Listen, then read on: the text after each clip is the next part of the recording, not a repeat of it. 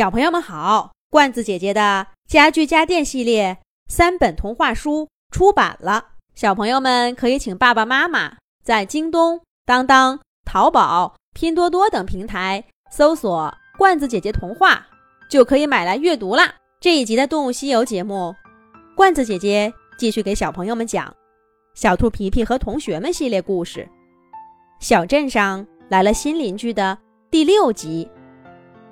教小熊毛毛跳舞，真是个大难题。小毛可可还从没像现在这样无计可施呢。毛毛，这里要出左脚。哦，左脚，哪个是是左脚了？哦，这个。不对不对，出左脚的时候要伸出右边的手手。哦，右边。右边哦哦，对，这才是右边。哎呀，又错啦，是伸右边的手手，不是让手手去抓脑袋。算了算了，这个动作先放一放，咱们往下来。哎呀，毛毛，你又抢拍子了，跟着音乐走，一、二、三、四，像这样，快了，快了。再慢点儿，找好节奏。哎呀，又太慢啦！哎，毛毛，到底该怎么跟你说呢？让我来吧，可可，你休息一会儿。来，毛毛，咱们到那边去练咱们俩的动作。每当小猫可可抱着脑袋，皱起眉头，小兔皮皮。总是及时出现，拉走小熊毛毛。作为毛毛的搭档，皮皮当然有更多跟他互动的片段。这些与别人不相干的地方，可可一再调整，变得简单的不能再简单。但毛毛依然问题频发。更让可可头疼的是开头和结尾的两段群舞，因为大家基础不同。时间又紧，这两段舞非常短，只是几个简单动作，只需要跟上节奏，做的整齐就好。其他伙伴们很快都学会了，只有毛毛，可可真是没办法了。这一回，皮皮决定把他们俩的小组舞先放一放，集中精力帮着毛毛把群舞部分学会。然而，他做示范的时候，小熊毛毛就像听白鸽老师讲课一样认真。可轮到自己做，就一塌糊涂。皮皮虽然没有像可可一样皱眉，可心里面也快绝望了，越教越没劲头。小熊毛毛呢，也累得气喘吁吁，越跳啊，越没有底气。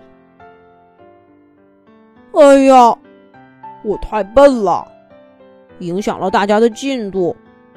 要不然，皮皮，我还是不参加了吧。看着小熊毛毛犹犹豫豫又恋恋不舍的样子，小兔皮皮又想起了外婆的话。他赶紧压住想点头答应的冲动，拍着毛毛的肩膀，安慰他说。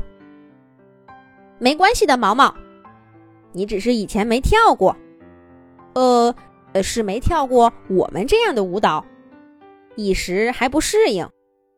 咱们慢慢来。要不这样，你先告诉我是哪里不明白。也许有些地方我默认你会了，可实际上你并不知道。对对对，就是这样。我以前怎么没想到？肯定是我教你的方法出了问题。喏，咱们先聊聊，不着急跳。皮皮这么一说，毛毛也放松下来。你说的对，皮皮。其实，你跟可可说的话，我好些都没听懂。比如，什么叫节奏、拍子？还有，可可总是说要听音乐。从这里进，这是什么意思呢？我听不出来他让我注意的地方。原来是如此基础的东西，毛毛都不懂啊！难怪他跳不好舞呢。皮皮虽然头大，但还是坐在地上，拿起树枝，一边描画，一边给毛毛讲解。讲着讲着，还站起身，跳几个简单的舞步，再让毛毛跟着他做。就这样。在小兔皮皮的帮助下，小熊毛毛笨拙地学会了那些对他来说十分复杂的舞蹈，一点一点地追赶大家的进度。虽然还是有那么点慢，可可，再给点时间吧，我保证能教会毛毛，你就放心好了。大家一起跳啊！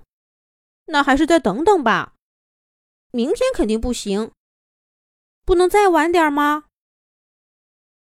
那好吧，后天就后天，咱们合一下群舞，你来验收成果。虽然拖了一次又一次，但随着新年的临近，小猫可可的压力越来越大，也变得越来越强硬。大家一起排练的时间不能再等了。小熊毛毛会表现的怎么样呢？他能让可可和伙伴们满意吗？咱们下一集讲。